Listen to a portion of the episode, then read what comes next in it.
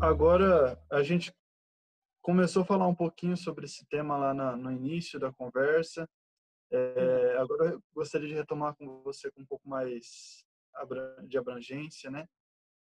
É, como que fica essa questão da, do momento que nós estamos passando, que é essa quarentena, esse distanciamento social, né?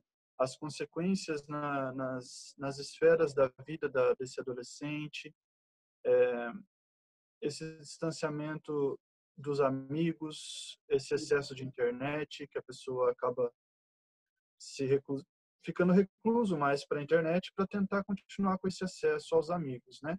Uhum. Como você enxerga essa falta do grupo social e na rotina? Então, eu acho que primeiro a gente tem que olhar assim, o que é a quarentena para todos? A quarentena é a quebra de uma rotina, né? uhum. Rotina serve para nós como uma maneira de organizar a vida. Né? Então, são como fundamentos. Olha, minha semana começa de um jeito, vai terminar de outro, eu tenho tais dias para descansar, tais horários para fazer coisas que eu gosto, tais horários para me dedicar a tais compromissos. Então, a rotina nos organiza. Para os adultos com a quarentena, a maior parte ficou em home office. Então, de alguma forma, a rotina foi mantida. Muitos agora estão voltando ao trabalho, porque muitos dos comércios já têm voltado. Uhum. Então, para o adulto, a vida tem ganhado um, um, fluxo mais próximo do que era antes. E isso torna o sofrimento muito menor. Para a criança e para o adolescente, está tudo em suspenso. Eles são os mais atingidos nessa fase né? Porque tudo tá parado. Outro dia meu menino falou assim para mim, ele tem cinco anos, eu tô com uma saudade dos meus compromissos, né? Porque ele tinha lá, né, a escola, o, o, futebol, a natação, e ele falou desse jeito para mim, né? Eu tô com saudade dos meus compromissos. Você dá falta. Só que a criança pequena, ela, ela interage muito com o que o lar propõe a ela. Né? E criança acaba nos chamando. É muito mais fácil brincar com uma criança do que brincar com um adolescente. Porque a criança bate na porta. Ei, mãe, mãe, mãe! Né? Eles pedem. E aí, se você se propõe a assistir um filme junto, se você joga alguma coisa com a criança, brinca, eles se abastecem mais facilmente. Aí o adolescente não faz isso. Primeiro, porque ele já está numa fase de tentar afastar os pais. Aí vamos pondo isso, em, vamos classificando. Imagina os pais que entram nesse afastamento e também ficam mais reclusos. Entra a quarentena e todo mundo tem que viver no mesmo ambiente. Aí essas arestas que já estão pontudas vão se bater mais ainda. O clima familiar fica muito mais pesado. Eles sofrem muito mais e se fecham mais ainda. Agora, se os pais não entraram nesse afastamento, estão sempre com um vínculo mais leve com os filhos, a quarentena vai ser passada com um pouco menos de dificuldade. Né? Então, acho que isso também é importante graduar. Mas daí vamos pensar. Então, eles precisam dos amigos como uma maneira deles poderem se identificar, poderem se divertir, poderem encontrar espaços de conversa. É possível fazer isso através da tela do computador? É possível fazer isso através do WhatsApp? É, é possível, tanto que eles fazem.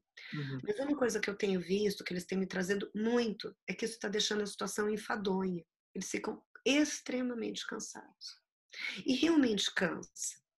Porque se eles também estão em construção da autoimagem, o computador, a tela né, do celular, do computador, faz com que eles se vejam o tempo todo.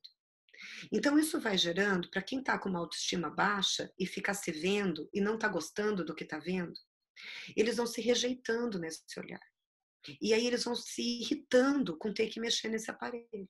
Então isso também acaba prejudicando a qualidade dos relacionamentos. Né? Uhum. Fora que, por estar tá tudo parado e eles não terem esses espaços de escape, de escape da família, de escape de si mesmo, né? de ter um momento de, sei lá, pensar, se distrair, eles não têm.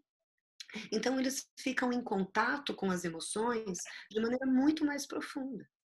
Então, a, sensação de irritabilidade é muito maior, a sensação de tristeza é muito mais profunda. Todos os sentimentos ficam aflorados nessa fase. Né? Então, uma orientação que eu tenho feito muito é assim, que eles possam me dar uma volta, né? Põe a máscara, mas vai dar uma volta na quadra, encontra um lugar que dê para dar um passeio. Se tem cachorro, sai para passear com, com o cachorro.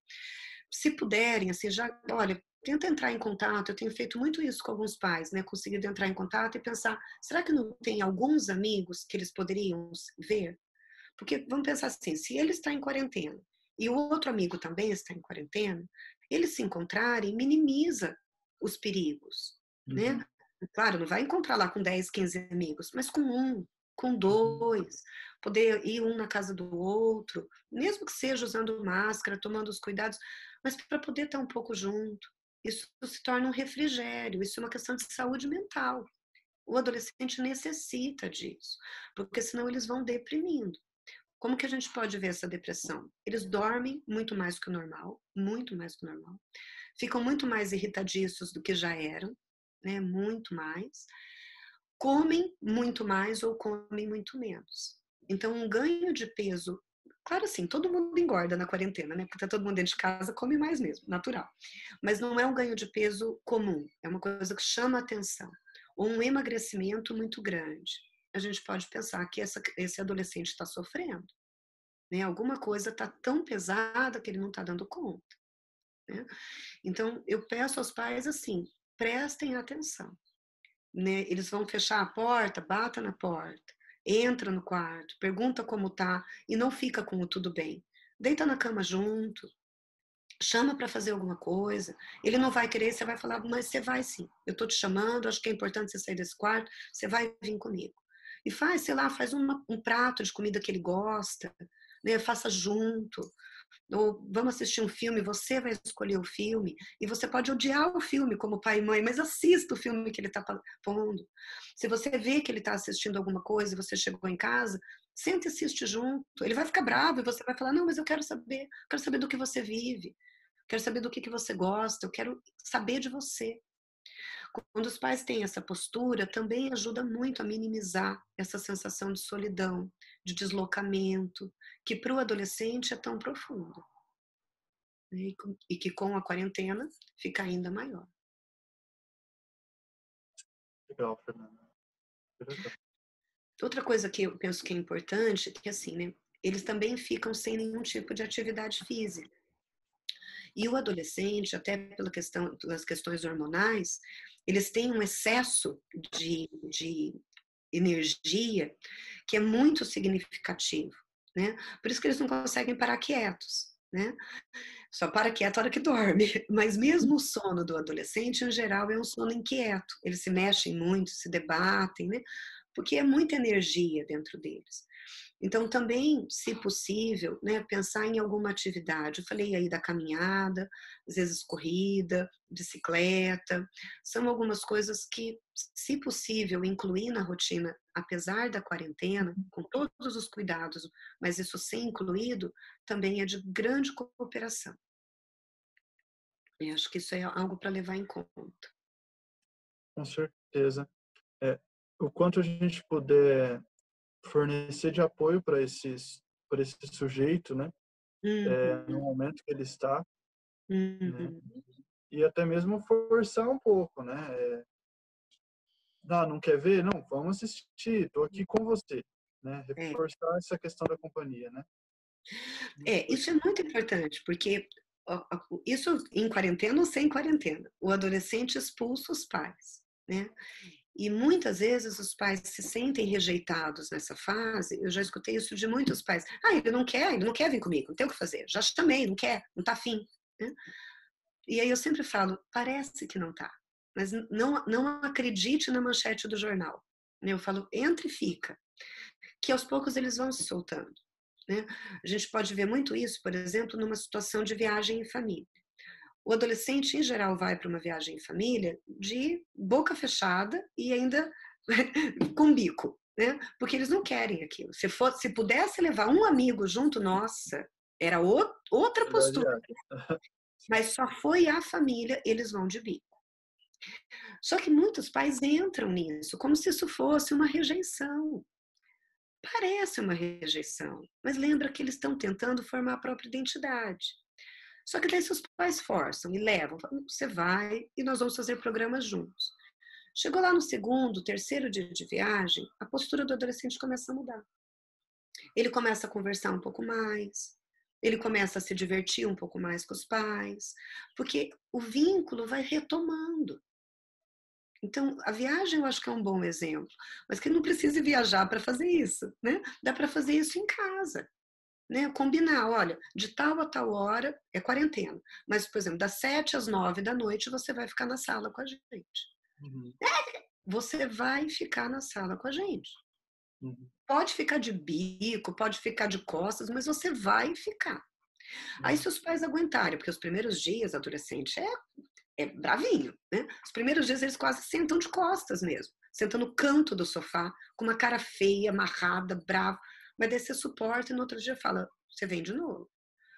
Essa persistência vai trazendo ao filho uma sensação de que ele é amado, de que ele é feito questão a presença dele vai quebrando o gelo. E aí, aos pouquinhos, ele vai se soltando, vai se aproximando. E isso vai trazendo uma nova maneira de se relacionar com a família. Mas tem que ter esse suporte da raiva. Os pais têm que aguentar isso. Né? Mas quando aguentam, é muito bonito de ver o desenvolvimento da relação, porque ela acontece. Que legal. É. Muito bom, Fernanda, muito bom. muito bonito, né? Sim. E você tem alguns autores para indicar, além do Winnicott, alguns livros que você gostou? Sim, eu até trouxe aqui alguns para vocês. Esse ah, daqui, acho, apesar dele ser fala sobre jogando com criança, eu acho que esse autor, né, a Avelar, ela fala muito da questão da gente poder se dispor, isso é bem para psicólogos mesmo, né? Mas se dispor para brincar. O adolescente também quer brincar com a gente. Se a gente puder escutar como psicólogos, porque, por exemplo, às vezes eles propõem que eles querem brincar de stop, né? E ficam brincando de stop durante um bom tempo. E às vezes eles dormem na sessão. Se a gente não entrar na cobrança de um resultado, mas poder estar com eles naquele momento, é igualzinho o sentar no canto do sofá. Devagarinho eles vão vindo. É, hum. Então, acho que esse é um material que ajuda muito a pensar na questão da técnica mesmo, que vale muito a pena pensar nela. Né? E aí, os outros livros que eu teria para indicar são muito livros assim que falam sobre a adolescência como um todo. Sempre que fala de adolescência, primeiro a gente fala da criança, porque precisa ter um bom conhecimento da mente infantil, da mente primitiva, para poder pensar com que qualidade de mente o adolescente estará. Né? Porque uhum. cada um vai chegar na adolescência com uma mente mais ou menos é, potente para lidar com essas angústias que a adolescência traz. Porque, como falei, os lutos são os mesmos para todos, mas a maneira como cada um vai conseguir usar de recursos emocionais, isso é muito particular. Um filme que eu costumo indicar tanto para crianças quanto para adolescentes, e também para pais, é aquele filme Divertidamente. Não sei se você já assistiu. Sim, sim, com certeza. Ele é um filme infantil, mas ele é um filme que fala muito das emoções. E eu acho que é muito importante esse filme, porque ajuda eles a pensarem que as emoções precisam ser entradas em contato. Porque uma das coisas que o adolescente mais deseja é não sentir tristeza. É, mais do que a criança, eles não querem entrar em contato com a tristeza. Eles querem, tanto que no momento em que eles ficam com menos energia, eles estranham e tentam rejeitar esse sentimento. Então, é muito importante poder pensar com os pais e com eles de que essas emoções são importantes. Né? Outro filme que também é um seriado, na verdade, é aquele Third Reasons Why, né? As 13 razões, do, o porquê das 13 razões, né? Ele é um seriado chocante, porque tem uma situação de suicídio, né? Inicia o filme contando isso. Mas o seriado, eu penso que principalmente os pais merecem assistir, para poder pensar nesse mundo social que a criança vive, o adolescente, perdão, vive, e quantas vezes a gente não fica nem sabendo o que eles estão passando. Então, poder olhar, pensar na maneira como eles se relacionam, em reações que eles têm em casa e que muitas vezes a gente não para para pensar que aquilo é proveniente de uma dor, de um sofrimento lá do externo. Né? Então, eu acho que é um filme que vale muito, um seriado, perdão, que vale muito a pena os pais assistirem, né? Para poder pensar com o filho. Muitas, muitos adolescentes têm assistido esse seriado e eu indico sempre que os pais assistam também, se possível, juntos, até como uma forma de poder pensar juntos nas coisas, né? nessas circunstâncias. É de muita, muita valia isso. Uma outra dica dentro dessa situação que eu acho que também é bacana para os pais é os pais tentarem pensar com o filho um, um prazer que eles tenham que seja em comum. Né? Ainda falando de filmes, por exemplo, muitos pais, principalmente homens, gostam muito de super-heróis. E o adolescente ama. É, é, difícil o adolescente que não seja fissurado em super-heróis. Né? Porque é a ideia de que vai ter alguém que é perfeito, né? Que é super forte, super capaz. E, total. Então é muito bacana poder pensar com eles nisso também. Às vezes assistir juntos esse filme, vira algo bem é, lúdico, mas extremamente saudável para eles conviverem. Né? Uhum. Aí um outro livro, três livros na verdade. Por favor. Bom, esse daqui, Adolescência, né? É, esse autor, o Levinsky, ele vai descrever ao longo de todo o livro várias teorias psicanalíticas, mas ele vai pensar em circunstâncias bem específicas para trabalhar com adolescente. Né? Então, ele dá muitos estudos de caso e nos ajuda muito a pensar na psicanálise como um todo e como intervir em cada um desses casos de maneira bem específica. Ainda do Alteral, esse Crianças e Adolescentes, esse é um clássico, né? Acho que mais antigo que andar para trás. Maravilhoso e pensa muito aí da construção da adolescência, da, da mente como um todo.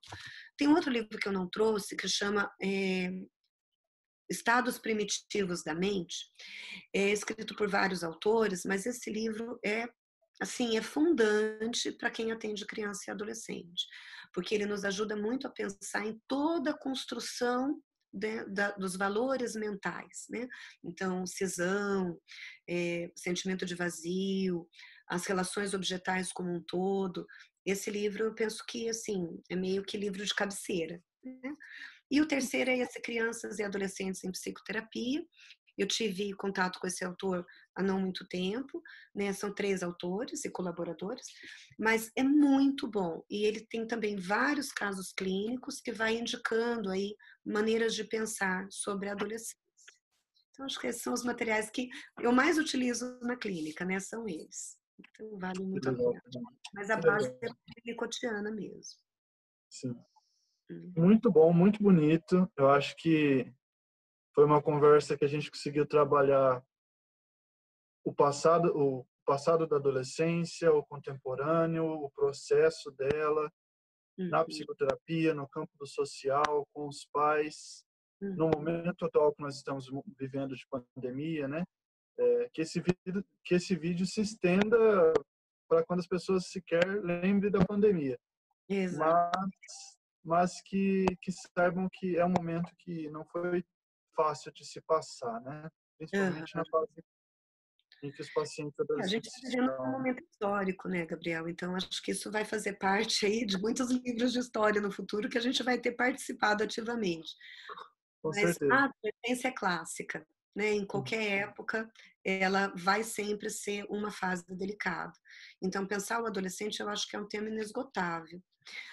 Um último livro que eu queria indicar, e esse livro eu acho que serve tanto para leigos quanto principalmente, claro, para psicólogos, é um do Winnicott, aquele Privação e Delinquência. Eu penso que para os tempos atuais, esse livro é muito pertinente, porque ele nos ajuda muito a compreender esses atos é, violentos que o adolescente tem principalmente ele fala dessa delinquência com o externo, né? mas a gente poderia pensar até na delinquência consigo mesmo, em se machucar, que não deixa de ser porque eles estão se sentindo privados. E a quarentena é uma fase de privação. Uhum. Então, diante da privação, o quanto as raivas, os ódios ficam muito mais fortes. Né? Então, eu acho que esse livro, eu penso que é muito especial, que vale muito a leitura. E o Winnicott foi muito lindo ao escrever aquele material todo tão profundo, pensando em olhar para essa delinquência não como algo errado, e sim como um pedido de ajuda, que acima de tudo é isso. Né? Então, essa é a última contribuição. Lindo, muito lindo, Fernanda, muito lindo. Eu agradeço imensamente por essa conversa. Eu, eu ficaria aqui o dia inteiro conversando, Sim.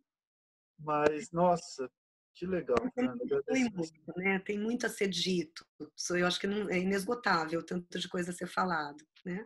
Mas eu que agradeço a você, a IPPM, pelo convite. Fiquei muito contente, lisonjeada mesmo. E sempre que precisar, estou disponível. Né? Por favor, que seja a primeira de muitas, né? Para! que legal, Fernanda, que legal.